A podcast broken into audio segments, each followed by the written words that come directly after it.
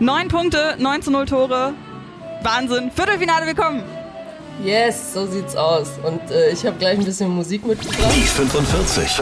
Eine Halbzeit Frauenfußball mit Josephine Henning und Nina Potzel.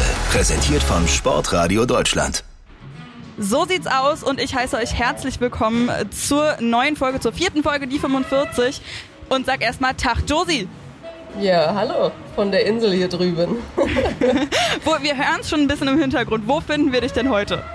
Ja, genau. Ich habe ein bisschen groovy Musik mitgebracht. Ich bin hier in einem ganz kleinen Mini-Mini-Café. Das ist das Einzige, was es hier in der Nähe von Sheffield gibt.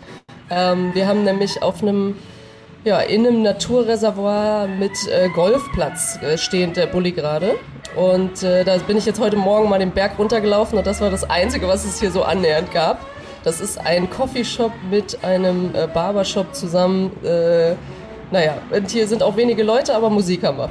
Ja, aber die Mucke ist ja ganz groovy. Mal gucken. Also wenn er äh, das, wir versuchen es natürlich ein bisschen runterzudrehen, aber ist ja auch ein bisschen witzig und entspannt eigentlich. Ja, wenn es so bleibt, wenn wir nicht noch irgendwie bei Heavy Metal oder so landen, dann bin ich bin ich Oh, da, da würdest du mich dann aber sehen. ja. Nee, aber äh, ja. Vielleicht drehen sie ja auch nochmal auf und dann kriegen wir ein bisschen, ein bisschen Disco noch mit dazu. Wir äh, gehen los äh, mit dem Rückblick auf jeden Fall auf das Spiel äh, Deutschland gegen Finnland oder Finnland gegen Deutschland war es ja angesetzt. Ähm, das steht heute bei uns auf dem Plan. Natürlich auch noch äh, ja der Ausblick aufs Viertelfinale, dann auch äh, die anderen Spiele der anderen Mannschaften, die es vielleicht schon mit ins Viertelfinale geschafft haben, äh, werden wir auch noch mit behandeln. Aber als allererstes mal wieder unser Feedback. Und zwar ähm, fragt, also haben wir wieder ganz, ganz liebe Zuschriften bekommen von euch, dass es euch viel Spaß macht zuzuhören. Nils zum Beispiel hat eben das gesagt und äh, Simone hat gefragt, äh, was Alex Pop denn neben dem Wimpel ans andere Team gibt. Ich nehme an, dass sie meint bei der Platzwahl oder äh, ja eben vor, vor Anpfiff. Mhm. Also ich habe es jetzt nicht äh, genau im äh, Gedächtnis, das Bild, aber Wimpel ist so Standardding. Ähm, ja. Das kriegt man immer. Und also auch beide Mannschaften eigentlich. Und dann kann das nur noch so ein kleines Goodie sein. Manchmal ist das irgendwie so ein Stecker, manchmal ist das also irgendwas von der von der eigenen Federation, vom eigenen Verband. Ähm, aber was ganz, ich kann es mal nachfragen, aber mega fancy wird es nicht sein, ehrlich gesagt. Irgendwie eine Krone oder ähnliches, vermutlich eher nicht. ja, genau. Also wie gesagt, Feedback könnt ihr immer sehr, sehr gerne bei Instagram uns geben, bei die45-podcast. Ähm, da machen wir immer so ein paar Stories und Fragensticker. Ihr könnt uns aber auch direkt per DM in die DMs leiten, wie man so schön sagt. Oder per E-Mail auch an die45 at sportradio-deutschland.de. So rum. Ich bin gerade bei Podigy gewesen mit dem Kopf tatsächlich ist auch noch eine andere Frage mit dazugekommen, aber die würde ich ein bisschen ans Ende stellen. Also ähm, falls du jetzt äh, denkst, liebe Person, die das geschrieben hat, wir haben es vergessen. Nein, haben wir nicht, aber das bietet sich ganz am Ende ganz gut an. Und bevor wir da hinkommen, hören wir erst einmal unseren Newsflash, wie immer mit äh, ja, den aktuellen Sachen, die so passiert sind seit der letzten Folge. War nicht lang, aber ein bisschen was ist trotzdem passiert. Rekord gebrochen. Die EM 2022 hat jetzt schon einen neuen Rekord der Zuschauerinnen und Zuschauer aufgestellt und das, obwohl sie immer noch in der Gruppenphase ist. Waren es 2017 in den Niederlanden insgesamt 240.055, waren in diesem Jahr jetzt schon 248.075 Fans dabei. Weitere Ausfälle. Die französische Torjägerin Marie-Antoinette Catoto wird bei dieser EM kein weiteres Spiel absolvieren können. Das gab der französische Verband am Freitag bekannt. Sie werde sechs bis acht Monate fehlen. Im Spiel gegen Belgien hatte Catoto sich ohne Fremdeinwirkung das vordere Kreuzband gerissen. Viertelfinalgegnerinnen stehen fest. Mit einem 1 zu 0 Sieg gegen Norwegen haben die Österreicherinnen den Einzug ins Viertelfinale geklärt.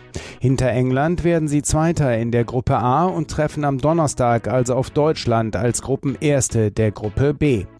Im ersten Viertelfinale trifft England auf Spanien.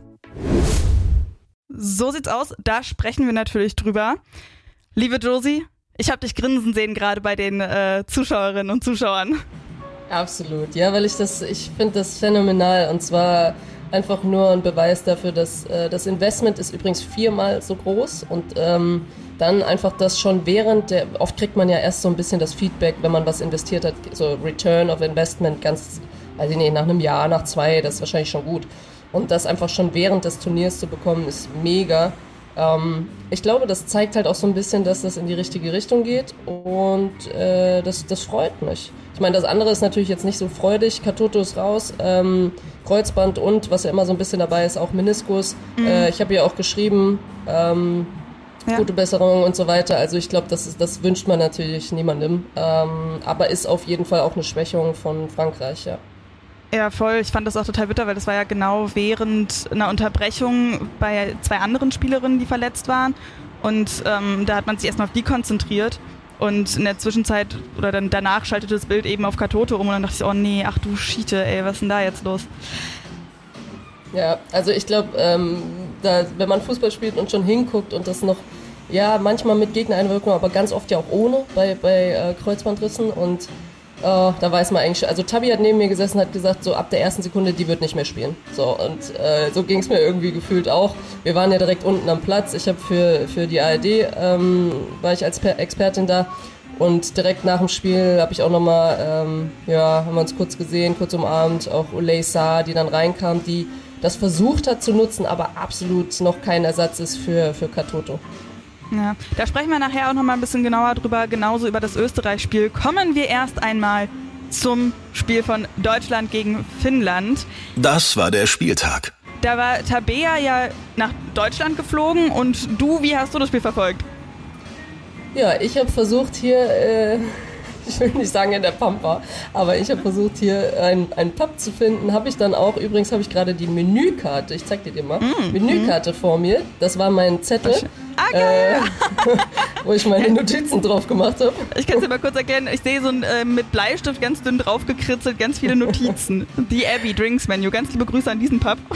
Ja, also ich bin die erste, vor die Vorderfront ist voll und dann noch, ich sag mal, die erste Seite, da gab es eigentlich die Spirits, steht ja hier Double für zwei Pfund, was weiß ich was. Shots, Whisky sind voll, voll gekritzelt. Ähm, also da habe ich gedacht, das, das wird jetzt mal hier mein, mein äh, Kommentatoren-Zettel. Geil. Und das, cool. das Ding ist, ich lese dir mal vor, weil wirklich mhm. die ersten 15 Minuten steht bei mir einfach nur Feuer, ähm, hohes Pressing, äh, langen Ballerzwung, Umschaltspiel, äh, 8 zu 0 Attempts, also ähm, naja, Schüsse nach vorne, Angriffe, ne? Einfach nur ja. Pace.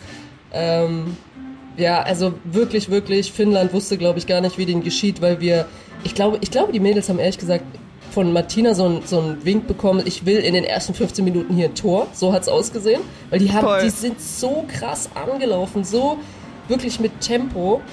Und das, warum da noch kein Tor gefallen ist, war einfach nur, ähm, weil sie haben ja Chancen gehabt, aber der letzte, mhm. die sind in so einem Tempo gerast nach vorne, dass wie wenn du aus, aus dem Vollsprint sollst du dann eine Picobello-Flanke oder einen Assist geben. Und der kam dann meistens nicht, der Pass. Und äh, wo man schon zurufen wollte, so, okay, aber vorne dann Kopf hoch, Ruhe und dann den Assist geben irgendwie. Ja. Aber äh, ja, Wahnsinn. Ich, ich war von der ersten Minute an voll geflasht. Ja, wir können einfach noch noch mal kurz den Spielfilm aufmachen. Du hast es gesagt, bei mir stehen tatsächlich auch irgendwie die ersten Minuten, erste Minute, dritte, vierte, sechste, elfte, zwölfte, fünfzehnte, immer überall nur Chancen, Chancen, Chancen. Ähm, zum Tor ist es da tatsächlich gekommen in der 40. Minute des 1-0 durch Kleinherne, die in der Startelf stand, genauso wie Daimann, Dorsun und Lattwein für Magul, Rauch, Oberdorf und Henrich. Feli Rauch und Lena Oberdorf ja gelb gesperrt gewesen und Magul und Henrich haben einfach ein bisschen Pause mal bekommen. In der Halbzeit wurde dann nochmal zweimal gewechselt. Auch Nicole Anjomi ist zu ihrem EM-Debüt gekommen und Henrich wurde dann eingewechselt für äh, Marina Hegering, die äh, gelb gefährdet war auch, weil also sie hatte ja auch schon eine gelbe Karte bekommen in dieser Vorrunde und wäre dann ja, hätte, wenn sie noch eine bekommen hätte, wäre sie gesperrt gewesen fürs Viertelfinale. So ähm, heben wir uns das vielleicht noch ein bisschen auf.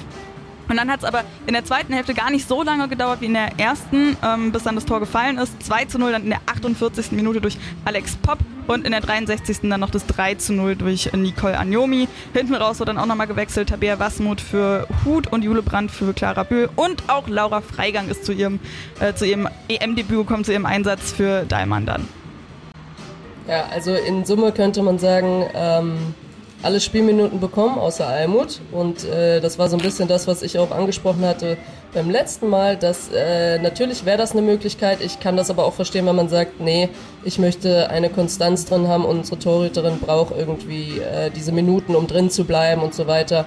Ähm, genau. Wäre aber trotzdem auch ein Zeichen gewesen. Aber so haben ganz, ganz viele Minuten bekommen, auch zu Recht. Und dann aber auch gleich, also das, ich finde das wirklich krass, absolute Stärke von Deutschland, diese Breite. Ähm, Linda kommt rein, macht ein, ein super Spiel, wird Spielerin des Spiels, ähm, ackert wirklich mega. Die wurde dann nochmal rausgenommen. Das habe ich nicht ganz verstanden, weil ich gesagt hätte, ja, sie spielt hm. erst nicht, dann gib ihr doch ein ganzes Spiel, aber dann halt wiederum auch die Begründung, okay, noch jemand anderem, äh, Laura dann äh, Minuten zu geben, rechtfertigt das dann schon wieder. Marina, wie du gesagt hast, absolut, also gelb gefährdet. Marina möchten wir nicht draußen haben, wir möchten gar keinen da draußen haben aus der Startelf. Aber ähm, da ist das, glaube ich, auch total normal, wenn man die Belastung steuern möchte, dass man Marina und Kati abwechseln lässt, noch eine Halbzeit gibt in diesem dritten Gruppenspiel, um dann 45 Minuten jeweils ähm, nur auf dem Konto zu haben. Ich glaube, das macht auch schon Sinn. Also, also ich glaube, das wird sie schon auch noch ein bisschen im Hinterkopf gehabt haben, dass man da ein bisschen schont. So.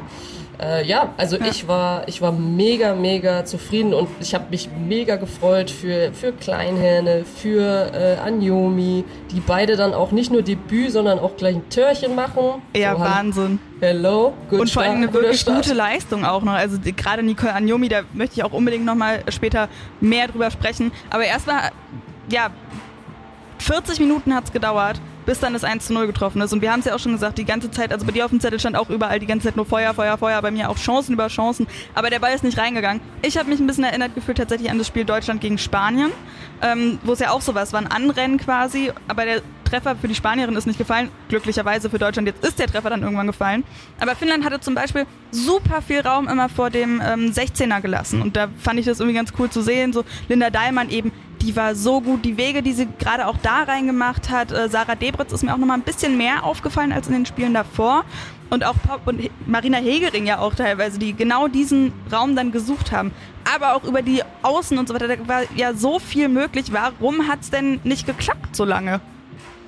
Also ich glaube, einfacher ist es natürlich, wenn der Gegner ein bisschen mitspielt, dann nicht so stark in der Qualität, also die Qualitäten nicht so hat, aber schon ein bisschen vorgelockt ist. Ja? Also wenn man jetzt ein Mittelfeldpressing spielt, aber die haben sich ja hinten als weiße Wand da äh, vorm 16er positioniert, ähm, beziehungsweise im 16er, das hast du schon ganz richtig gesagt, vor dem 16er war ja eigentlich dann wieder Platz. Also so tief gestanden, dass du natürlich, dann ist die Aufgabe nicht, äh, schnelles äh, Umschalten. Das haben sie übrigens auch phänomenal gemacht. Ich fand wirklich, sobald die, also hinten, was ja ganz selten war, Ball gewonnen haben, zack, nach vor, also dieses Umschaltspiel wirklich bombastisch. Ähm, aber vorne diese Ruhe zu haben äh, und diesen Tempowechsel in den ersten zwei Metern, dass es wirklich geht nur darum, diese Lücke zu finden und das musst du einfach super schnell machen. Da geht es um Reaktion, erst Antrittsschnelligkeit, ersten drei Meter. Ähm, und als es dann funktioniert hat, hat man eigentlich gesehen, warum es davor nicht funktioniert hat. Nämlich ähm, dieser Richtungswechsel, was Überraschendes zu machen. Das hat Svenja dann gemacht. Sie hat gegen die Laufrichtung gespielt. Äh, ich habe, glaube ich, eine Headline gelesen gestern noch. Äh, der, der überraschende, geniale Pass von Svenja hebelt die ganze Abwehr aus. Ja, schon. Aber es war halt das erste Mal auch so die Ruhe von Gwyn dann einfach technisch im also das muss man ja mal im Vollsprint dann doch so einen schönen Lupfer, diesen Ball vor, von der Linie eigentlich dann in den Rückraum zu lupfen, ähm, auf, genau auf die äh, Spielerin pff, 1A. Also wirklich einfach, das war ein klasse Weltspitzenzug. Ich kann das gar nicht äh, anders formulieren, weil das war, war halt einmal was Gutes. War da eine Sekunde, da habe ich was? der Spielzug der Träume. Ja, genau das. genau das. Und das Und war einfach hm? mega.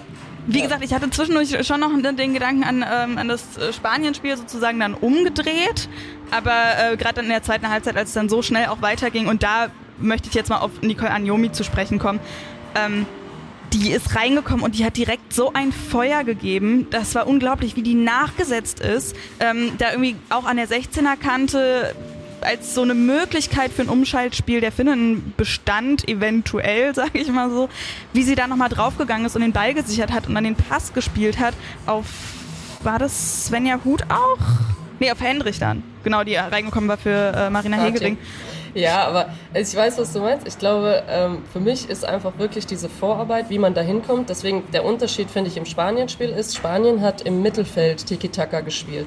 Wir mhm. haben, äh, ja, im Mittelfeld, aber wir haben eigentlich schon im Angriffsdrittel, also um den 16er rum, haben wir uns den Ball nochmal links, nochmal rechts. Das heißt, die Möglichkeit, ein schnelles ähm, auf den Flügel und dann versuchen hinter die Kette zu kommen, das hast du nicht mehr, weil die Kette schon da steht. Das heißt, du musst die Kette auseinanderziehen und äh, überraschen. Und das kannst du einfach, ähm, das, das kannst du einfach dann nur mit, mit den Möglichkeiten machen, die wie Svenny das dann auch gemacht hat, aber auch ganz, ganz viele andere.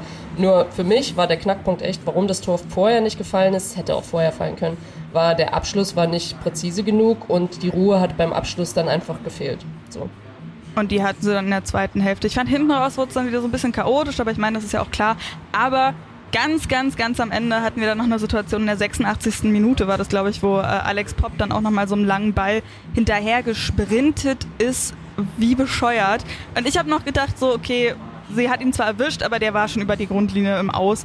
Aber der war da noch trotzdem drin und in der 86. Minute da nochmal so hinterher zu rennen, das fand ich war dann irgendwo auch so ein bisschen sinnbildlich. A, finde ich auch total überraschend, eben nach ihrer Corona-Erkrankung gerade. Wir hatten ja letzte, äh, beim letzten Spiel schon drüber gesprochen, dass sie so lange, da waren es 60 Minuten, gespielt hat und jetzt spielt sie durch und macht vier Minuten vor Schluss einfach nochmal so einen Lauf. Äh, unglaublich. Und wie gesagt, finde ich ziemlich sinnbildlich dann auch für die deutsche Mannschaft. Absolut, absolut. Und ähm, Sarah hatte das auch, der Britz. Sie hat auch nochmal einen äh, Megasprint nach hinten ähm, und hat, glaube ich, Sarah Dawson dann nochmal geholfen, bei einem, äh, also ein 2 gegen 1 herzustellen.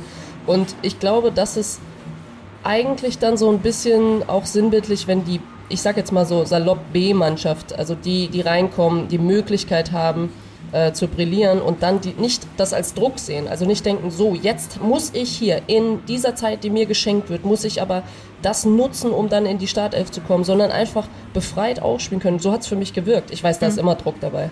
Aber das ist eine, eine, Kunst und dafür brauchst du diesen Vibe als ganze Mannschaft und äh, in der Halbzeit steht Laura Freigang da und klatscht schon ab und ähm, ich glaube, dass das ist genau das, was du meinst mit Symbolik. Da kommen, da werden nochmal ganz andere Kräfte mobilisiert und äh, da hast du einfach Bock, so dann läuft's und das ist ja toll. Also ja. ich hatte nicht das Gefühl, dass wir dieses Spiel nicht gewinnen werden, sondern es war nur eine Frage von, wann, wann? Äh, wird dieser Knoten gelöst. Und der ist dann wieder der klassische Dosenöffner. Ne? Ähm, wichtig dann auch eben, dass es, dass es 1 zu 0 noch vor der Halbzeitpause war und das 2 zu 0 dann ziemlich zügig nach der Halbzeitpause kam. Aber du hast es auch schon voll gut gesagt, ne? Ähm, Laura Freigang, die da irgendwie ja, gehypt worden ist und auch kurz vor der Einwechslung nochmal super ähm, gefeiert wurde und abgeklatscht hat und so weiter. Wie schafft man das denn, so eine Geschlossenheit hinzubekommen? Weil wir sprechen jetzt total oft auch schon darüber, ähm, natürlich auch im Gegensatz zu Anfang des Jahres zum Beispiel oder auch noch letztem Jahr, ähm, diese Stimmung in der Mannschaft, einfach dieser Zusammenhalt und wie du sagst, eben nicht diesen Druck haben, boah, das ist meine einzige Chance und ich muss es jetzt den anderen zeigen, dass ich besser bin oder so, sondern ja, eben dieses so, jetzt habe ich die Chance, jetzt möchte ich auch den Spaß haben, finde ich, merkt man auch. Aber wie schafft man das, so eine Geschlossenheit auch abseits des Platzes hinzubekommen? Also die Frage würde ja voraussetzen, dass wir eine Geschlossenheit haben und da mag ich gar nicht, äh, da, da, das erlaube ich mir gar nicht zu sagen, das haben sie, sondern ich glaube, was passiert ist, ist ähm, vor der WM-Quali noch, ähm, und das zeigt ja auch diese Born for This äh, Dokumentation, der Film, dass das erstmal ein Zusammenwachsen ist. Und dieses. Zusammenwachsen kann halt nur passieren, wenn du, wenn du, ehrlich gesagt, wir, wir lernen ja alle nur aus irgendwie Scheißsituationen. Wenn alles äh, super läuft, dann, dann lernen wir nicht wirklich irgendwie was Neues. Und sich da bei diesen schlimmen oder schlechten Situationen, dann haben sie mal gegen Serbien verloren, dann müssen sie auch, da muss, muss man kommunizieren, dann geht man mit dem Mannschaftsrat, bildet sich äh, zusammen mit noch ein paar Spielerinnen, dann geht man hin und sagt was. Man geht in Austausch mit den Trainerinnen, das muss sich erstmal normalisieren, dass man sagt, ja, ja, wir dürfen auch was sagen, wenn es uns nicht gut geht oder wenn wir das anders sehen. Und das jedes Mal so ein Step mehr. Und deswegen glaube ich, durch, ehrlich gesagt, durch schlechte Erfahrungen, dann Kommunikation, man rauft sich zusammen, also Erlebnisse zusammen. Ich glaube, so wirst du ein Team. Und mhm. da kannst du eigentlich schon von Glück reden, wenn dir halt auch mal schlechte Dinge passieren, dass du halt daraus lernst. Ne? So. Weise Worte auch übertragbar aufs alltägliche Leben. Aber warum meinst du, dass du dich schwer tust mit dem Begriff Geschlossenheit? Weil ich meine, wir haben da ja schon auch öfter drüber gesprochen. Siehst du dann, also es klingt für mich so, als würdest du dann einen Unterschied sehen zwischen eben dieser Stimmung und Geschlossenheit. Ja, also ich würde schon sagen, dass das Team geschlossen ist, weil, aber wir waren noch nie nicht geschlossen im DFB. Mhm. Also ungeschlossen heißt für mich oder nicht zusammen heißt für mich, da dringt irgendwas nach außen, was äh, innerhalb der Mannschaft dann irgendwie, weiß ich nicht, Zerwürfnisse äh, aufzeigen kann oder sowas. Und das überhaupt nicht. Aber so ist der DFB. Also Entschuldigung, so, das würde niemals passieren. Aber für mich ist das Geschlossenheit ist für mich nicht irgendwie so ein, das ist ich konnte mit diesem Begriff noch nie viel anfangen, sondern ich, für mich ist es ein Team. Entweder bist du ein Team oder du bist kein Team. Und ich glaube, ähm, ein Team ist halt irgendwie so, das hört sich voll geschwollen an, aber so ein Begriff, wo du jeden Tag was für machen musst, genauso wie in einer Beziehung. So, du musst halt jeden Tag was dafür machen.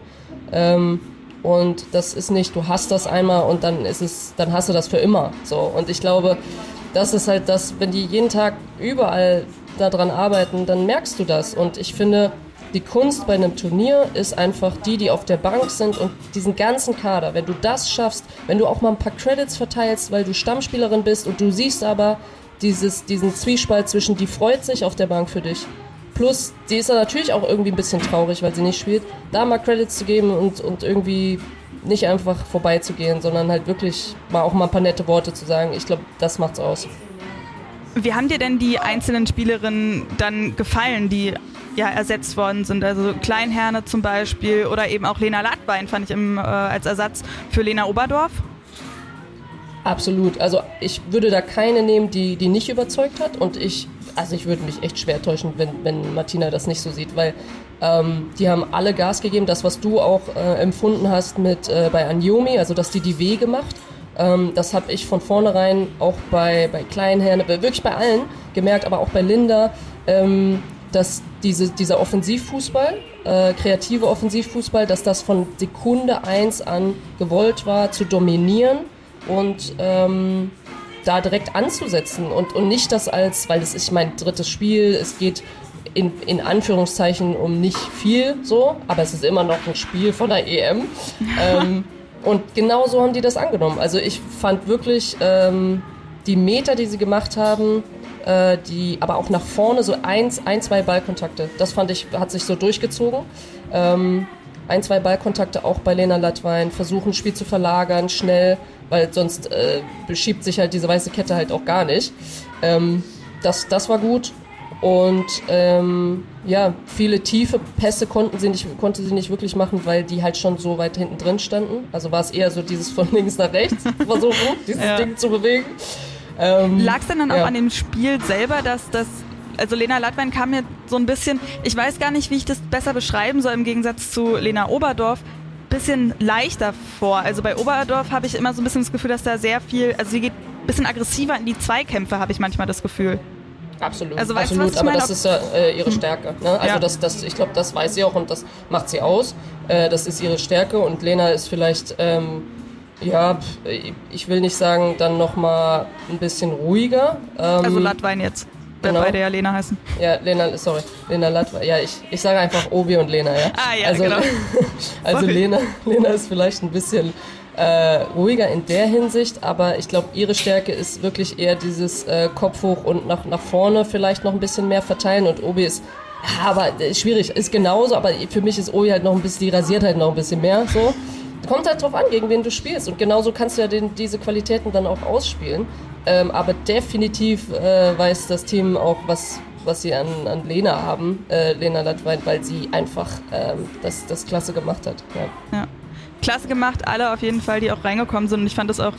Wir haben so oft darüber gesprochen, dass der Kader so breit ist und jetzt haben wir es halt auch wirklich mal gesehen, wie viel da noch an Qualität auch ist. Ich würde trotzdem genauso wie sie auch ausgezeichnet worden ist nach dem Spiel offiziell, ja, Linda Dallmann folgenden Titel geben. Die Spielerin des Spieltags. Weil mir wirklich in den ersten, keine Ahnung, 20, 30 Minuten war eigentlich bei fast jedem Punkt, den ich mir notiert habe, immer Dallmann mit dabei. Und ich habe mir sie mehrmals auch umge umkrisselt, weil die da wirklich auch Meter gemacht hat, eben diese Räume gefunden hat. Wahnsinnig gut.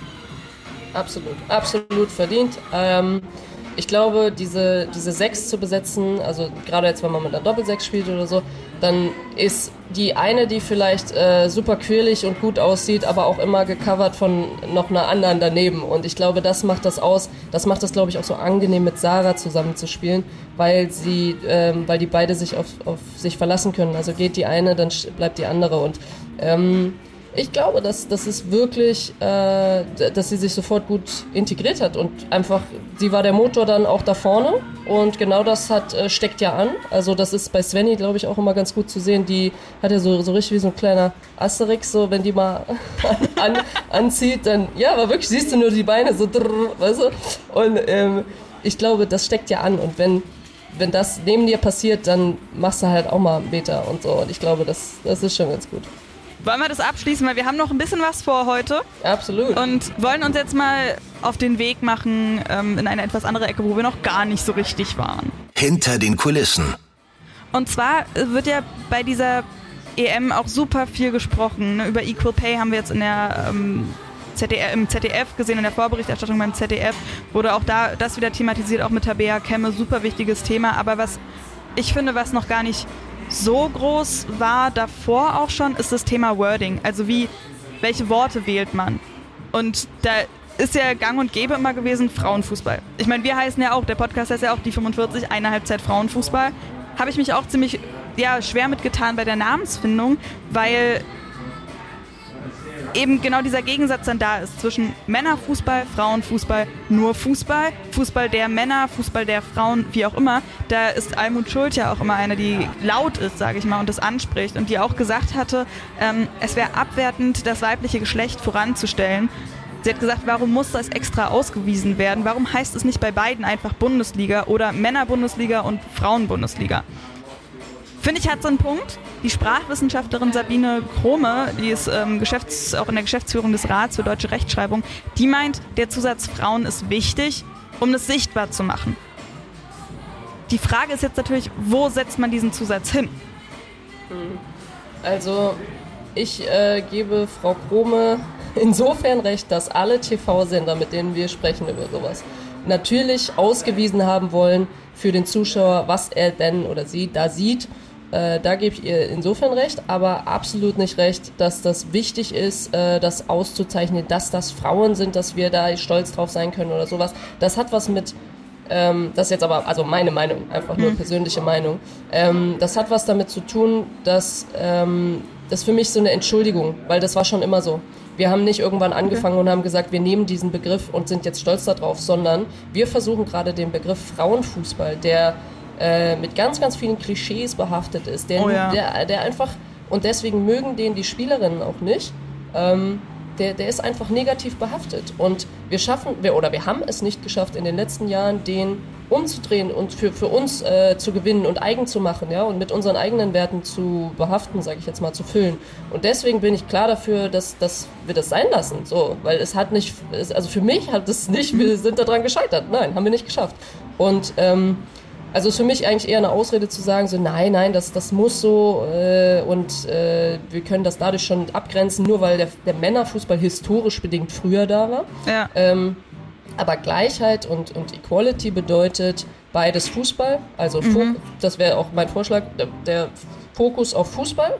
Wir mhm. sehen heute Abend die Europameisterschaft und dann kommt hinten dran ein Kürzel in Klammern, entweder W oder äh, Feminine oder was weiß ich was, aber einfach nur eine kurze Abkürzung für was. Und bei mhm. den Männern aber genauso, also nicht ja. nur bei den Frauen, sondern bei den Männern genauso auszeichnen. Hinten dran, zack, in Klammern oder äh, von mir ist auch nicht in Klammern, aber einfach nur ein kleines Kürzel, fertig. Und ja. es gibt Sportarten, die das auch schon so machen, weil dann ist immer noch der Sport im Vordergrund und dann kommt hinten dran einfach nur die Zusatzinfo. Hier übrigens. Genau. Das finde ich auch tatsächlich wichtig, weil ich würde schon sagen, also ich persönlich finde das schon wichtig, dass es eben ge sichtbar gemacht wird, weil ja, das eben schon noch leider so ist, eben, dass nicht, also dass der Männerfußball natürlich einen höheren Stellenwert hat, gerade ähm, ja in der Medienlandschaft und ähm, auch ja was die Fanzahlen angeht, aber diese Sichtbarkeit, finde ich, fordert dann eben auch ein, dass das bei den Männern genauso gekennzeichnet wird, eben wie du gesagt hattest. Und ich bin aber auch kein Fan von davon, es nach vorne zu stellen. Und wie gesagt, das hat mich, ist mir auch super schwer gefallen, irgendwie bei der Benennung dieses Podcasts, weil ich wollte halt schon irgendwie klar machen, dass es eben ja, um, um Fußball der Frauen geht, ähm, weil ja ich mir schon auch vorstellen kann, dass einige dann denken, ah ja, okay, dann spricht man von diesem und jenem Verein und dann auf einmal, ach warte mal, ist ja doch was ganz anderes. Und es gibt ja leider doch ein paar ähm, ja, Vollidioten, sage ich mal, die dann sagen, ah nee, Fußball der Frauen, da will ich mir das gar nicht äh, irgendwie angucken. Und deswegen finde ich auch irgendwie diese Variante dann in Klammern dazu zu schreiben, F oder M oder B oder M, finde ich äh, ziemlich gut. Ich finde es trotzdem eben wichtig, dass es benannt wird, aber bei beiden. Weil was mich richtig nervt, ist dann dieses, ja, Fußball der Frauen und in Anführungszeichen normaler Fußball. Mhm, ja, also ich glaube, ähm, schön wäre, wünschenswert wäre, es gibt ja dieses Jahr, ist keine Euro von den Männern. Und ja. ähm, das heißt, wenn ich jetzt in der vier Wochen hier Berichterstattung mache und da steht jedes Mal Euro 22, dann ist einfach klar schon, da muss ich noch nicht mal Frauen sagen, da ist ja klar, es gibt nur eine Euro jetzt ja. diesen Sommer. Also warum ähm, ja, und ich, ich verstehe das aber für die TV-Sender etc. Ich glaube, ähm, was, wir, was schön wäre, wäre, wenn wir alle begreifen, dass so ein Wording oder so ein Sprachgebrauch sich ändern darf. Ich sag mal, in einem oder zwei Jahren sich ändern darf und diese Transferphase dazwischen, das voll normal ist, dass man diskutiert, Sachen sind gut. Vielleicht ist das, was ich jetzt gesagt habe, vielleicht ist, hat jemand eine bessere Idee und dann nimmt man die. Also es, sind, es darf ja sich entwickeln, nur finde ich. sogar. Ja, mu muss, genau. Aber, ähm, und das darf ein bisschen Zeit kosten. So, das auf jeden Fall. Aber nicht zu viel. Und man muss sich einfach auf einen, ähm, ist genauso wie bei, beim Gendern. Man muss sich einfach auf einen Begriff äh, einigen, damit es dann auch ähm, angewandt werden kann. Groß, also für, für alle sozusagen. Und dass das Zeit braucht, ist klar, aber das ist so wichtig, dass wir diese Debatte führen, weil ganz, ganz viele äh, auch von den Spielerinnen oder auch von Sportlerinnen, sage ich jetzt mal, die sind das schon immer so gewöhnt. Das genauso wie beim Geld. Die sind schon immer gewöhnt, dass sie den und den äh, so wenig kriegen, sagen wir mal. Und äh, die freuen sich natürlich über ein bisschen mehr. Aber ist das dann schon equal? Nein, das ist nicht. Also ist es wichtig, dass wir diese Debatten führen. Ja, und es ist wichtig, dass es dann eben ähm, ja, Spielerinnen oder Personen allgemein, müssen ja nicht nur Spielerinnen sein, ähm, die, das, die das benennen und die da eben sehr weit nach vorne mitgehen. Ähm, ich fand das auch ne, voll gut, was du gerade noch gesagt hattest, eben ähm, die Euro 22 ist ja eigentlich klar, es gibt keine Männer-Euro, so es ist klar, dass es die von den Frauen ist. Ähm, Finde ich dann auch ebenso bei, bei Sportmedien super interessant zu gucken und ich bin da ja selber auch mit dabei und wie gesagt, mir fällt selber auch äh, oft schwer, aber ich finde es beim Kicker zum Beispiel sehr interessant, dass die ja erst bei den ganzen Reitern beim Fußball ganz weit hinten erst irgendwo Frauen hatten. Und da lief dann alles drunter. Also Bundesliga, DFB-Pokal, Champions League, äh, Europameisterschaft, auch die Weltmeisterschaft und so weiter. Alles irgendwie nur unter diesem einen Reiter. Und bei den Männern gibt es dann halt Bundesliga, zweite Bundesliga, alles nochmal extra. Und jetzt haben sie immerhin schon mal diesen extra Reiter für die EM. Ist halt Frauen-EM benannt. Kann man auch noch optimieren, aber wie du gesagt hast, es sind immer kleine Schritte ne? und es darf, es darf Zeit dauern. Was mich dann aber genervt hat, bei den Ticker gestern zum Beispiel, war dann im Halbzeitfazit zwischen Finnland und Deutschland, stand dann, die deutsche Frauennationalmannschaft führt hochverdient. Wo ich mir so denke, okay Leute, ihr habt jetzt schon diesen Reiter. Das Spiel, der Ticker, läuft unter diesem Reiter. Es geht um ein Spiel der Europameisterschaft der Frauen. Es gibt keine Männer-EM gerade. Warum braucht es diesen Zusatz jetzt nochmal? Das würdet ihr bei den Männern doch auch nicht machen. So, und ich meine, klar, es kostet Zeit, aber das fand ich wirklich, also ich kann dir aber sagen, warum, weil das eine Abgrenzung ist. Äh, das fängt an mit, wenn Clubs äh, Frauenteams an, also die A-Mannschaft von, von, oder generell auch äh, generell Frauen, äh, werden in einem, bei der Eintracht zum Beispiel jetzt kommen dazu, werden an den Männerverein angeschlossen. Und dann gibt es zwei Sichtweisen. Entweder das ist für mich ein Fremdkörper und ich sage, okay, wir dulden das, weil wir es teilweise auch auferlegt bekommen. Ähm, oder ich sage, diese, das ist für mich genauso mein Baby wie die Herren und diese zwei Mannschaften plus die U-Mannschaften, die laufen unter unserem Verein. Das sind wir. Und dann ähm, ist das ganz natürlich, dass du stolz drauf bist und dann ist die Kommunikation ganz anders. In den meisten Vereinen ist es aber so, dass bei diesen ganzen Reitern oben, wenn man die, die Website aufmacht, mhm. da, kommt, da kommt manchmal die Stiftung, äh, Foundation, oh, wow. äh, kommt, kommt vor äh, der, der, dem Frauenreiter dann sozusagen. Also da mhm. kommen ganz, ganz viele Sachen und das letzte ist dann so, ach ja, und wir haben auch noch, weil wir das irgendwie auferlegt bekommen haben äh, und ein bisschen, bisschen tolerieren und so, haben wir noch die Frauen da. Und ich glaube, dieser, dieses Wording kann helfen, das so ein bisschen, keine Ahnung, zu normalisieren, so dass das der Standard ist und äh, ja, dass das einfach normal wird, dass die genauso, ich sag's jetzt mal bei der Nationalmannschaft, die Frauennationalmannschaft ähm, genauso marketingtechnisch beworben wird wie auch die Herren. Und ja.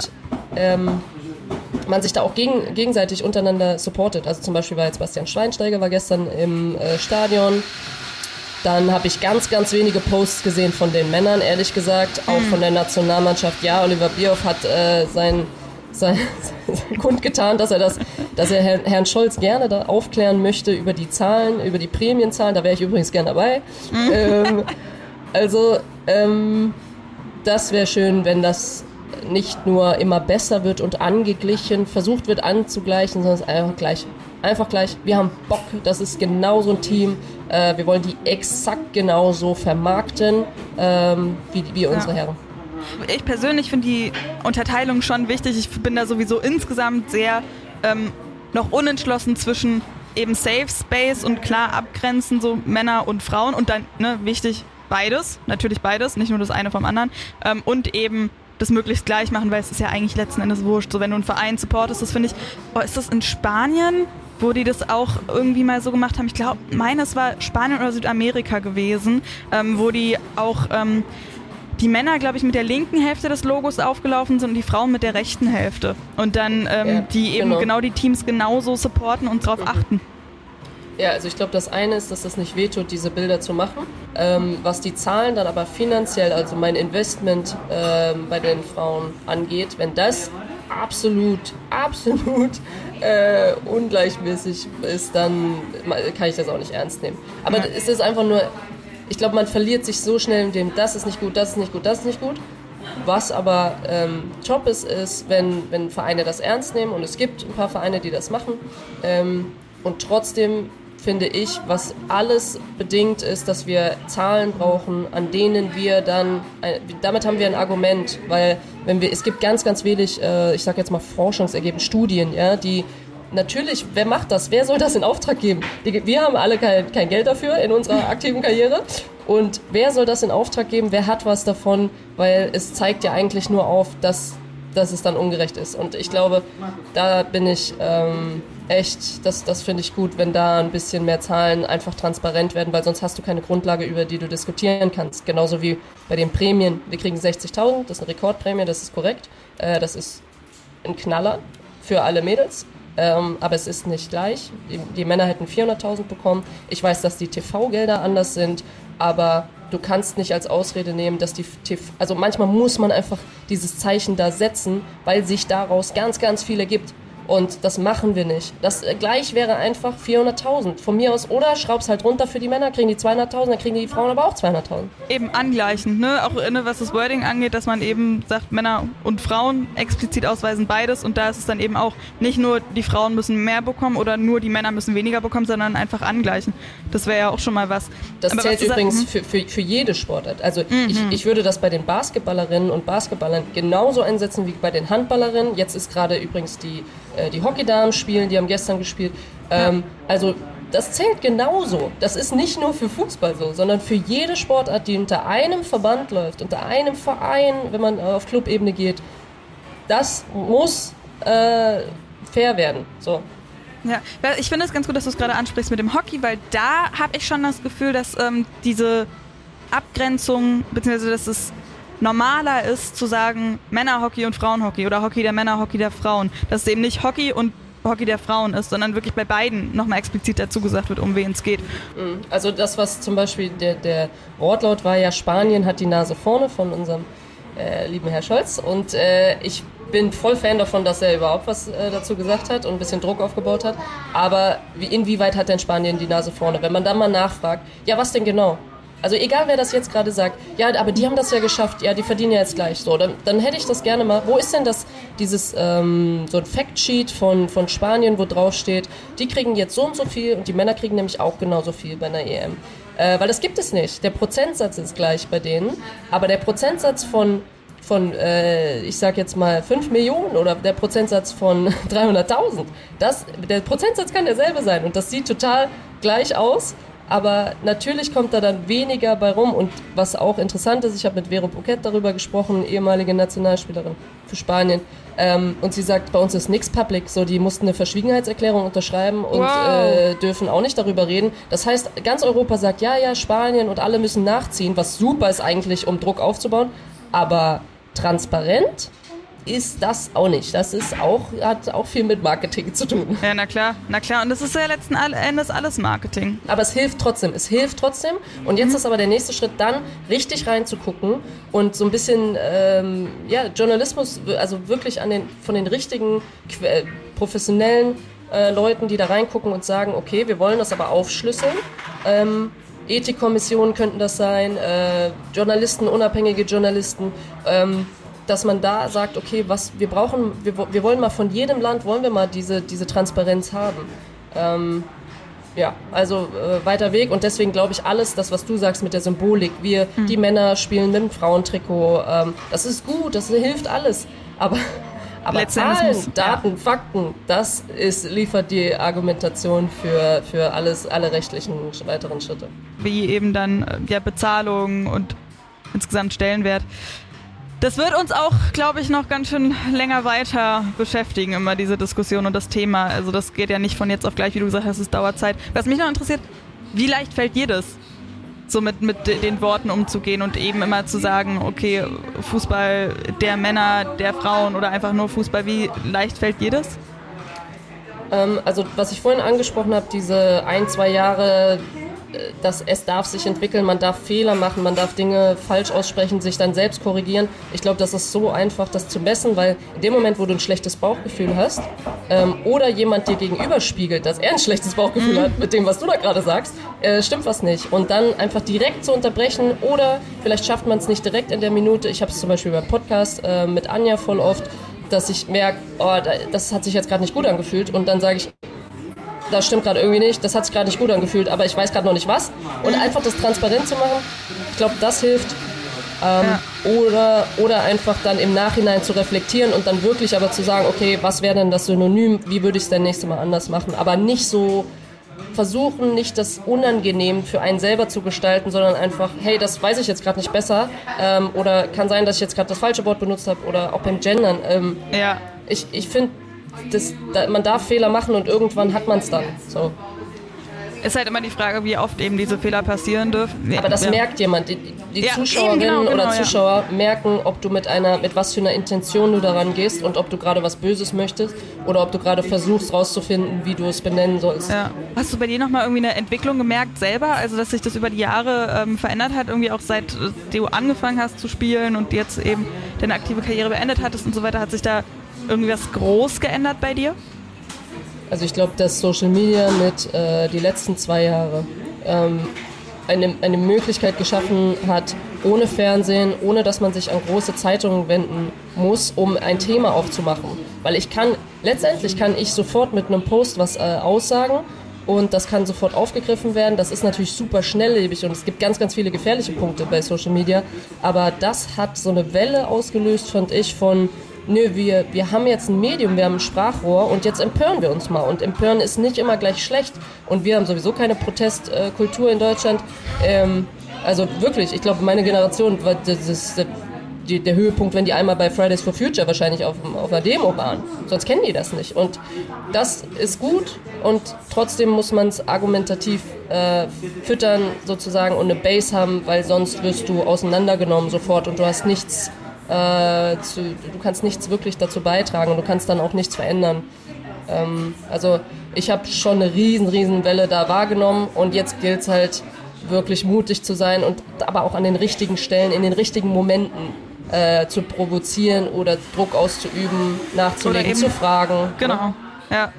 Müssen wir uns auch nochmal fragen, was wir mit dem Namen vom Podcast machen. immer schön transparent sein und so weiter. Aber wie gesagt, es wird uns noch lange Zeit ähm, beschäftigen, begleiten, wollte ich sagen. Dem Wort habe ich gerade gesucht. Aber wir haben natürlich auch noch ein bisschen was anderes vor. Wir müssen noch vorausschauen, weil diese EM hört ja jetzt nicht auf nach der Gruppenphase. Zwei Spiele haben wir da auch noch oder zwei Spieltage quasi haben wir noch. Ähm, Gruppe C und Gruppe D heute, wenn ihr es hört. Wir nehmen am Sonntag auf, wenn ihr es heute direkt hört. Passiert dann auch ein bisschen was. Aber erstmal machen wir diese Kategorie mal zu. Hinter den Kulissen. Und dann schauen wir mal noch ja, ein bisschen zurück und gleichzeitig auch voraus. Also wie gesagt, heute Abend, Sonntagabend ähm, es in der Gruppe C um alles. Also da, da ist ja noch so ziemlich alles möglich. Schweden, Schweden gegen die Schweiz 2 zu 1 gespielt, Niederlande gegen Portugal 3 zu 2 für die Niederlande. Ja, da geht es um alles. Äh, ich bin auf jeden Fall heute im Stadion. Ähm, Tabea war ja beim ZDF und hat das Spiel als Expertin mitkommentiert da von, von, äh, von den Mädels. Und ähm, die kommt jetzt zurück und dann machen wir uns auf den Weg zum äh, Schweiz-Spiel. Und äh, ich glaube, dass, dass die Schweiz wird hier alles reinlegen, was sie noch haben. Das wird schwierig, ja. aber es ist nicht unmöglich. Und ich glaube, die würden sich auf jeden Fall einen Traum damit äh, erfüllen. Also heute werden ein paar Träume sterben und ein paar äh, dürfen weiterleben. Ja, die Situation sieht wie folgt aus. Niederlande mit vier Punkten auf der 1, Schweden dann dahinter auf der 2 auch mit vier Punkten und Portugal und Schweiz ähm, sind dann ja 3 und 4 mit einem Punkt. Aber das kann sich eben auch ganz schnell drehen. Bin ich sehr gespannt. Aber äh, weil wir noch ein bisschen weiter vorausschauen wollen, äh, ja, behandeln wir mal, handeln wir mal die anderen Spiele ein bisschen zügiger ab in der Gruppe D. Italien gegen Island 1 zu 1. Frankreich gegen Belgien 2 zu 1 gewonnen, auch Viertelfinalticket ähm, gesichert. Auch da hat mich das so ein bisschen erinnert an ähm, das Deutschland gegen Spanien Spiel, ähm, weil sie eben so viel angerannt sind, aber auch nicht effektiv waren. Also ich weiß allein Renard so oft Ecke Matteo, glaube ich, und dann Kopf bei Renard. Und sieben, acht Mal hat es die Situation gegeben und immer daneben und dann Renard auch noch natürlich mit dem unglücklichen ähm, Handelfmeter, den sie dann verschossen hat, wo ich erst gedacht habe, okay, ich glaube, den ersten Versuch hat die Torhüterin gehalten, die Italienerin. Und dann dachte ich, okay, aber der Nachschuss, komm, sie steht so gut und haut ihn nochmal mit rein und dann ging er aber auch daneben. Also es war echt, ähm, ja, ja, ist so ein bisschen... Hm. Unglücklich. Ähm, ich glaube aber, dass äh, Belgien die haben ihr Zeug dazu getan, dass es schwer für, für Frankreich wurde. Also Belgien war absolut nicht ähm, tiefstehend und hat gesagt, so hier macht mal und wir können gar nichts, sondern die haben sich in die Zweikämpfe geschmissen, die haben versucht, wenn sie den Ball hatten, nicht gleich wieder herzugeben, mal äh, ein paar Ballstaffetten aufzubauen, auch mal, also wirklich in den Zweikämpfen immer zwei, äh, zwei gegen eins, drei gegen eins herzustellen. Und bis, bis wirklich bis Absch äh, Abpfiff war. Und ähm, ich war wirklich beeindruckt, ich finde Belgien ist, ist eine tolle Mannschaft, ich meine, die haben einen das ist ja auch Wahnsinn. Die haben einen Trainer, der ist, hat schon zehnjähriges Jubiläum. Der ist einfach über zehn Jahre, ist der Nationalmannschaftstrainer. Ich habe ich, also als ich das gehört habe, habe ich gedacht so, oh mein Gott, das kann, das kann sich ja keiner irgendwie vorstellen, so in einem anderen Land. Aber gut. Ähm, ja, und ansonsten gehe ich da voll mit, was du gesagt hast. Also Chancen über Chancen, Effektivität nicht so wirklich da. Dann auch noch ein bisschen Nerven, sage ich jetzt mal bei Wendy. Und die ist eigentlich naja, sag ich mal, der Rock da hinten, so der Stein in der Abwehr.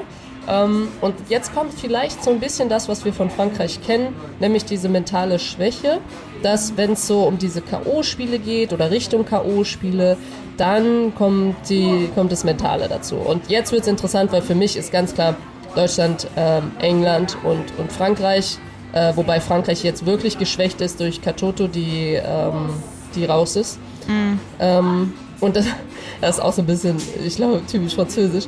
Äh, wenn da eine dann was hat und die andere auch noch und so und auf einmal, ne, dann steckt es so ein bisschen an. Ähm, aber ja, mal gucken. mal gucken. Ja, schauen wir mal. Wie gesagt, also Gruppengegner können irgendwie quasi alle werden. Äh, Gruppengegner, sage ich, Viertelfinalgegner können ja quasi alle werden aus der Gruppe C noch. Ähm, Sieht wie folgt aus, wie gesagt, also Frankreich erster und dann zweiter Island, dritter Belgien, vierter Italien. Und da entscheidet sich dann auch noch ziemlich viel, also im Fernduell Italien-Belgien dann gegeneinander und Frankreich gegen Island am Montagabend. Und bei Belgien, das wollte ich auch noch sagen, das fand ich halt total krass, die waren dann eben so effektiv, die hatten klar nicht so wahnsinnig viele unglaublich gute Chancen, aber ähm, dann sind sie mal nach vorne und dann war eben auch das Ding direkt mit drin. Also das fand ich äh, auch sehr beeindruckend. Aber genau, schauen wir mal noch dann auf die Gruppe A, die haben ja dann auch schon ähm, wieder gespielt und die sind auch schon durch, genauso wie Deutschland. Ähm, äh, die Gruppe B, die sind ja alle schon durch äh, mit der Gruppenphase und England, Nordirland, Österreich und Norwegen eben auch schon. Nordirland, England 5 zu 0 war dann doch wieder ziemlich deutlich. Äh, Österreich gewinnt aber 1 zu 0 gegen Norwegen. Und da wollen wir jetzt natürlich ähm, ein bisschen, ich weiß nicht, wollen wir ein bisschen auch über das Spiel gucken, äh, schnacken oder direkt vorausschauen? Ja, also ich glaube, das Spiel kann man zusammenfassen, dass äh, Österreich da verdient äh, als Sieger vom Platz gegangen ist. Und ähm, für Norwegen ist das eine rabenschwarze EM. Auch wie wir gesagt haben, dann nicht alles Zucker, wenn eine Ada Hiegerberg zurückkommt und dann ist das Ding gerockt. Aber es ist natürlich echt bitter, mit so einer Leistung dann irgendwie auszuscheiden. Aber gut, äh, für Österreich glaube ich viel, viel spannender für uns. Mhm. Ähm, als, als nächsten Gegner dann auch. Äh, ich glaube, das ist ja so ein bisschen gefühlt wie Deutschland gegen Bundesliga gegen, gegen, Bundesliga. Ja, Deutschland gegen Deutschland. halb, halb, Frankfurt gegen halb Frankfurt. Schauen wir ja. uns das mal genauer an. Nach dem Spiel ist vor dem Spiel. Wie gesagt, irgendwie ja, die halbe Mannschaft spielt in der Bundesliga, alle kennen sich gegenseitig. Die erste Frage, die mir in den Kopf kommt, findest du, das ist ein Vorteil oder ein Nachteil, dass die Spielerinnen sich so gut kennen? Boah, beides, beides. Wirklich 50-50. Äh, ich habe gestern auch schon drüber nachgedacht, ähm, weil ich glaube, die kennen sich. Also wo spielen die? Die spielen bei Bayern, die spielen bei Eintracht Frankfurt, die spielen, gut, äh, Zinsberger spielt bei Arsenal, Wienreuter glaube ich auch bei Arsenal. Ähm, aber trotzdem ist, selbst bei Arsenal gab es so ein so ein Move, wo auf einmal da so viele deutsche und österreichische Spielerinnen waren, Vicky Schnatterbeck bei Arsenal. Also die kennen sich alle untereinander. Ähm, und ich glaube, dass das äh, gut sein kann, weil man weiß, wie jemand spielt und man kann die einordnen. Also ich weiß um die Qualität. Aber als Team habe ich richtig Respekt vor Österreich, weil die gegen England sehr gut, sehr, sehr gut äh, gegengehalten haben und denen das super schwer gemacht haben im Eröffnungsspiel. Also dieses Spiel finde ich eher so, das kann man ranziehen als, äh, als Vergleich, was uns da erwartet. Ja, die anderen Spiele waren dann ja auch eher, also dann 2 zu 0 gegen Nordirland und eben das 1 zu 0 gegen Norwegen war dann schon auch eher mehr harte Arbeit, habe ich das Gefühl. Aber ich, wie gesagt, tue mich da auch so, so schwer mit, das irgendwie zu vergleichen, weil eben diese Bekanntschaft, also man kennt sich einfach und das kann, glaube ich, auch eine Menge machen, oder? Ja, also ich glaube, äh, Österreich, die, die haben schon immer einen Kader, der, der ist gut. Und ähm, die meisten gehen dann natürlich nach Deutschland oder Europa. Äh, die sind nicht alle in der österreichischen Liga natürlich. Und das hilft dem Team natürlich auch. Ähm, aber ich, ich finde, dass die nochmal eine Entwicklung gemacht haben jetzt auch und scheine zufrieden zu sein, so mit dem Trainerteam. Also das, was ich so gehört habe, dass die nochmal eine Entwicklung gemacht haben, als Team zusammenzuwachsen. Und die, also für Vicky kann ich nur sagen, es freut mich, dass sie überhaupt bei der EM hier dabei sein kann und ihr Team nach, äh, ja, wirklich da durchführen kann, weil sie ist extra nochmal gewechselt nach Tottenham, äh, um Spielpraxis zu kriegen. Äh, dann wollte sie mit ihrem kaputten Knie einfach das nochmal schaffen, wurde dann auch ich glaube, 75. im ersten Spiel ausgewechselt, äh, noch früher im, im zweiten Spiel, um einfach da zu sein, also ja, dass, dass man sie hat, weil sie symbolisch, glaube ich, für diese Mannschaft und auch kommunikativ unglaublich wertvoll du, sie ist. Wir hören, glaube ich, gerade ganz, ganz dolle den Föhn bei dir im Hintergrund. Ah, okay. Wollen wir stattdessen... Wir können auch in der Zwischenzeit äh, einmal kurz Pia Wolter hören. Die war nämlich heute Vormittag äh, bei uns beim Sportradio in der Sendung All In mit Oliver Fassnacht. Und äh, die hat auch verraten, ähm, ja, was, was sie so von Österreich hält. Ich finde einfach, dass über, über die letzten Jahre ja schon sie selber in Teamgeist kommen, äh, sehr geschlossene Mannschaftsleistungen immer zeigen. Und ähm, ja, ich mich wirklich auch sehr gefreut habe, dass sie jetzt ins Viertelfinale eingezogen sind.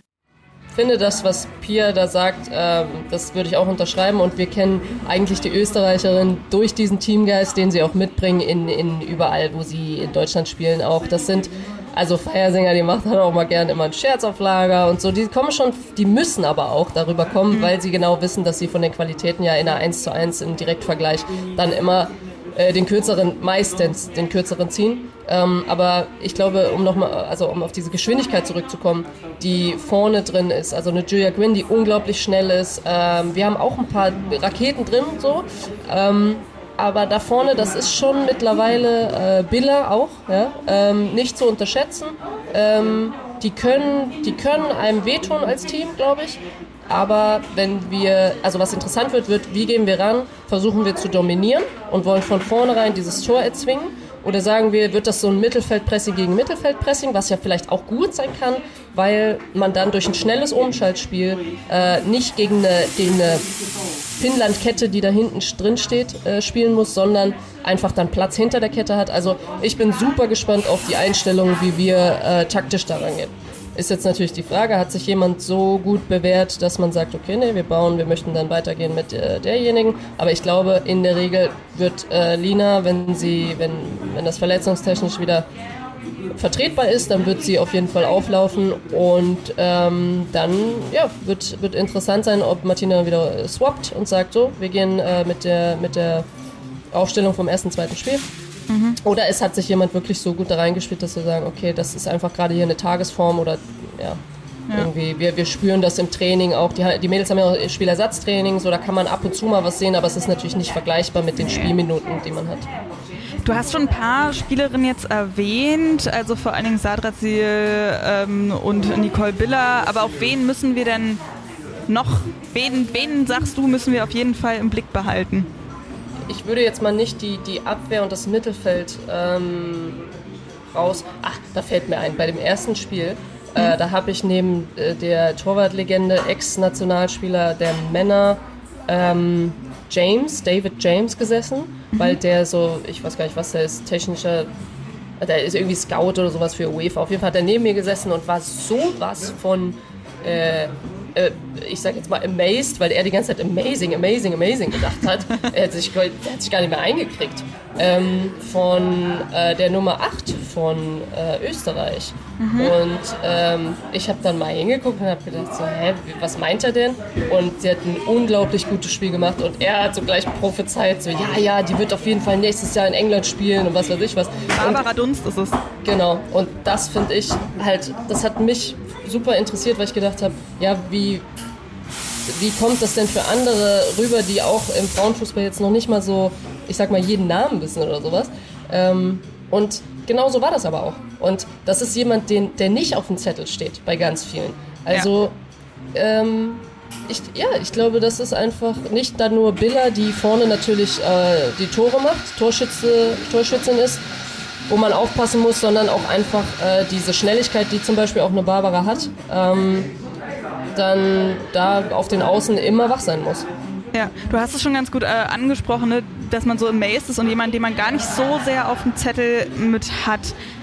Und das ist nämlich auch die Frage, äh, auf die ich am Anfang sozusagen so ein bisschen geteased habe, die wir äh, reinbekommen haben von Nati via Instagram. Welche Spielerin wird denn nach dem Turnier ganz groß rauskommen? Welche Spielerin spielt sich während des Turniers jetzt so ein bisschen nach vorne? Was meinst du? Naja, also was ja schon passiert ist, ist dieser nochmal überdimensionale Hype um Beth Mead. Einfach mhm. weil sie äh, sie ist ja momentan, glaube ich, noch Torschützenkönigin. Ja, also fünf, Tore und drei, ja. ja, fünf Tore und drei Spielen. Genau. So, also ganz ist schon passiert. So, das müssen wir nicht voraussagen, das ist schon passiert. Und das ist ja Wahnsinn nach einer Gruppenphase. Aber das kann sich natürlich auch nochmal ändern. Ich glaube, Poppy hat äh, mit ihr, sie hat dann schon so die drei angezeigt, ne? So den Finger hochgehalten, so nach dem Motto, mhm. hey, ich bin auf Aufholjagd. Ähm, und bei Frankreich ist es auch so ein bisschen, teilt sich das gut auf, auf, auf Oh, wow, da war jetzt gerade ganz schön laut. Also wie gesagt, äh, Verzeihung, wenn es ein bisschen lauter ist, nur bei Josie, die sitzt in einem Café- und Barbershop, nochmal zur Erinnerung. Äh, nicht wundern, wenn es da ein bisschen lauter ist. Ja, habt, habt ein bisschen Erbarme mit mir. Ihr müsst, müsst mir ein bisschen Vorschuss-Credits geben. Ähm, ja, also finde ich, find ich schwierig, aber ich kann mir sehr, sehr gut vorstellen, Deutschland kommt über eine absolute Teamleistung und trotzdem kann ich mir vorstellen, dass ähm, wir auch eine Torschützenkönigin oder so ein ja, nochmal so ein Plop für äh, nächste, next Level, nächste Dimension, dass da auch, und ich wünsche es ihnen so sehr, ähm, dass da bei uns auch nochmal jemand sich die große Bühne sichert, sage ich jetzt mal. Ja, ich glaube tatsächlich, ich könnte mir das sehr gut vorstellen bei äh, Clara Böhr und Jule Brandt. Also gerade Jule Brandt, die wird ja schon sehr, also von der wird ja schon sehr, sehr viel erwartet. Die spielt jetzt nicht so wirklich viel, aber ich glaube schon, dass sie auch bei ihren kurzen Auftritten da sehr gute Figur immer abliefert und äh, da schon auch noch auffallen kann. Eben weil sie so anders spielt, sage ich mal. Mhm, ja, absolut. Ähm, ich glaube aber auch, dass eine Lea Schüller bei uns zum Beispiel einen riesen Boom gemacht hat und äh, ganz, ganz viele sie kennen. Äh, wir haben, ich habe mit, mit Per Mertesacker, im, mit seinen Jungs war der da im VIP-Raum äh, beim zweiten Deutschlandspiel gequatscht und Äh, habe mit den Jungs so eine kleine Wette gehabt. Übrigens muss ich die auch noch einlösen. Äh, oh, oh, was war die? Die Wette war, wer, wer, die ersten Tore schießt oder wer Tore schießt. Und dann ähm, haben die Jungs, weil sie Lea Schüller kannten, haben sie gesagt, Lea Schüller. Und dann hat die auch noch ein Törchen gemacht. Und jetzt ah. muss ich, äh, habe ich gesagt, ich Sie kriegen ein Bild von mir, ein Gemälde. Uh, ähm, cool. Also muss ich, muss ich noch ein bisschen ackern. ähm, aber, aber guter Wetteinsatz. Ja, aber, aber das ist so ein Beispiel dafür, welche Namen kennt man auch, auch international. Und trotzdem würde ich sagen, dass Lea auch noch international trotzdem nicht äh, den Namen hat wie, wie Poppy oder sowas, ne?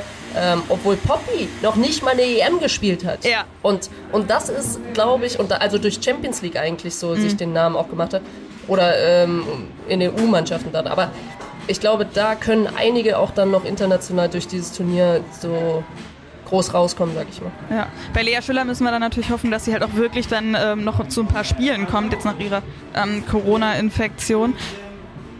Josie, machen wir einen Strich drunter und einen Strich drüber und freuen uns äh, auf das nächste Spiel. Wenn es Feedback gibt, wenn ihr irgendwie Kritik habt, Fragen habt, immer sehr gerne bei, ähm, bei Instagram an die45-podcast oder auch per Mail an die45 at sportradio-deutschland.de. Wir freuen uns immer über euren Input und hoffen, ihr hattet Spaß. Josie, ich hoffe, den hattest du auch. Absolut. Ich genieße jetzt noch hier meinen Kaffee und dann äh, sammle ich Tabea ein. Die müsste jetzt auch gleich hier um die Ecke kommen. Stimmt, und dann ja gehen wir weiter zum nächsten Spiel und werden auf jeden Fall beim Viertelfinale bei Deutschland ähm, wieder vor Ort sein und äh, ich versuche ein paar Stimmungen oder ich versuche die Stimmung und ein paar Stimmen einzufangen. Ich freue mich sehr und wir hören uns dann wieder. Bis dann. Die 45. Eine Halbzeit Frauenfußball mit Josephine Henning und Nina Potzel. Präsentiert von Sportradio Deutschland.